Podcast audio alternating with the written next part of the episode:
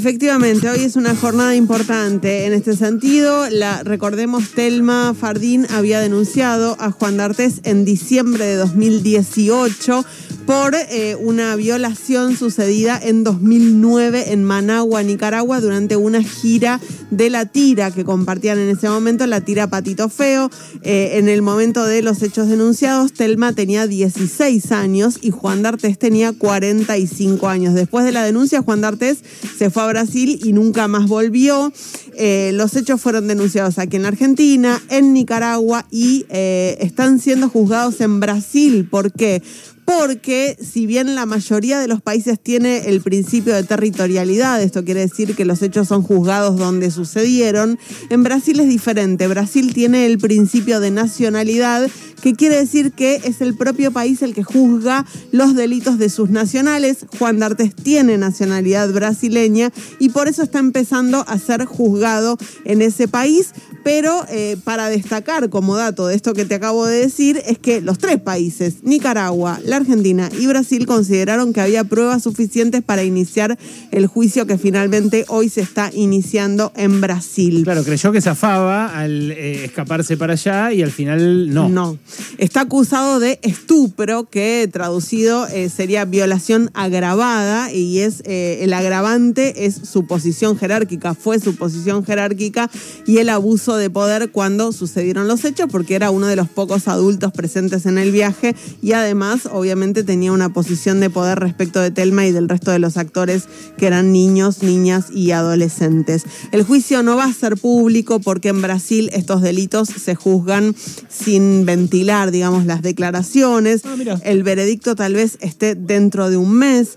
Hoy, desde la sede de la UFEM, de la Unidad Fiscal Especializada en Violencia de Género aquí en la Argentina, que colaboró aportando pruebas, declaró Telma vía virtual. Eh, después van a declarar 10 testigos más en dos audiencias. Esos 10 testigos son personas que estuvieron cuando ocurrieron los hechos, la psicóloga de Telma eh, desde los 19 años, el psiquiatra que le hizo el peritaje.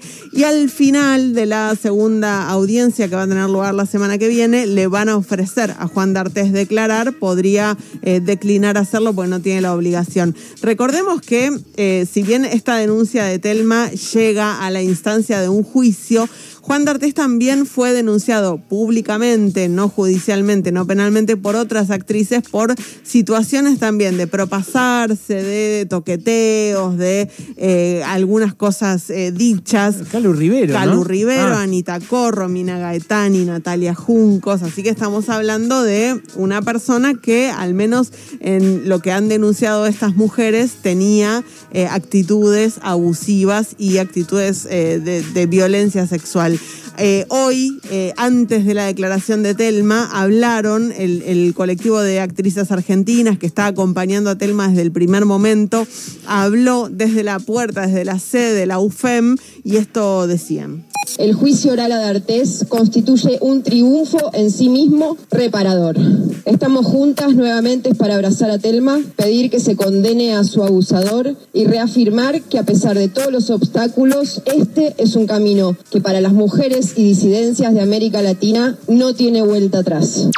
Destacaron la cantidad de denuncias que se presentaron una vez que Telma levantó la voz y lo denunció públicamente a Juan D'Artés, eh, porque obviamente esto funcionó como un disparador para que muchas mujeres sientan la seguridad de poder salir a hablar y volvieron a reclamar que las víctimas no sean revictimizadas, obligándolas a contar una y otra vez sistemáticamente ante distintos funcionarios judiciales lo que vivieron. Así que hoy comienza el juicio, seguramente dentro de un mes aproximadamente habrá veredicto.